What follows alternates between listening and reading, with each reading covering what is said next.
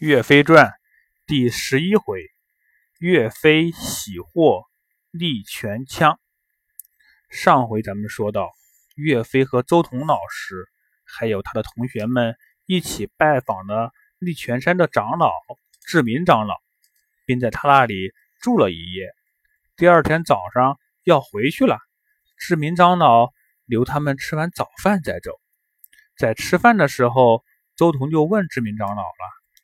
我一直听说这里有个山泉，叫做利泉，用这个泉水来煮茶非常好喝，是不是真的呀？志明长老说：“确实如此。这座山也是因为这个原因才叫做利泉山。在我们这个山后头呀，有个洞，叫做利泉洞。这洞中流出的泉水，不光不光是味道甜美。”而且，如果用它来洗眼睛，还能让眼睛更加明亮呢。本来呀，我是想用这个水给你们煮茶喝的，可是最近发生了一件怪事。那个利泉山洞里啊，常常有烟雾，如果人接触了，就昏迷不醒。我们呀，没办法去取水煮茶了。真是不好意思呀！岳飞在旁边听了，心里想：既然泉水这么好，怕什么烟雾？肯定是这个老和尚太抠门、太小气，不愿意给别人泉水喝，故意说出这些鬼话来骗人。我偏要去看看，取一些泉水来，给义父周同洗洗眼睛。于是。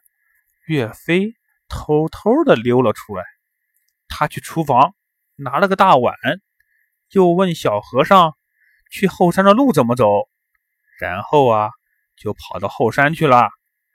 到了后山，岳飞看到那里确实有一股清泉，清泉的旁边有一块大石头，上面写着“利泉奇品”四个大字，意思呀。就是称赞这个泉水很棒。那个泉水从一个石洞里流出来，在石洞上方却盘着一条大蛇。这个大蛇的头足足有篮球那么大，蛇的眼睛看着岳飞，我直冒金光。蛇嘴里的口水不停的往下流，那口水啊！都滴到泉水里去了。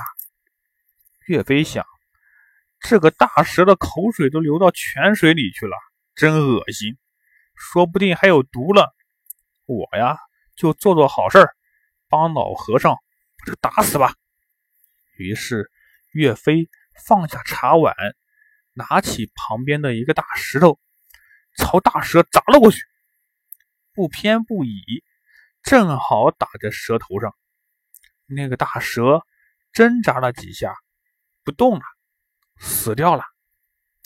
石洞外面的泉水都是大蛇的口水，没法再喝了。岳飞决定进石洞看看，取些干净的泉水。岳飞就往石洞里走，走了两步，他发现石洞里好像有什么东西闪闪发光。难道又是一条大蛇？岳飞不怕，他继续往前走。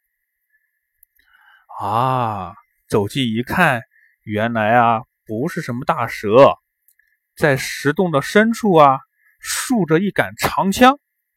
这杆长枪呀，比一个人还要高，浑身都是用钢铁打造的，枪头闪闪发光，枪杆上刻着两个字。力全。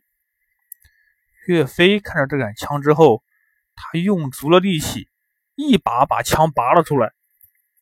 说起来也奇怪，岳飞把长枪拔出来之后，洞里的泉水就没有了，干枯了，一滴也不剩了。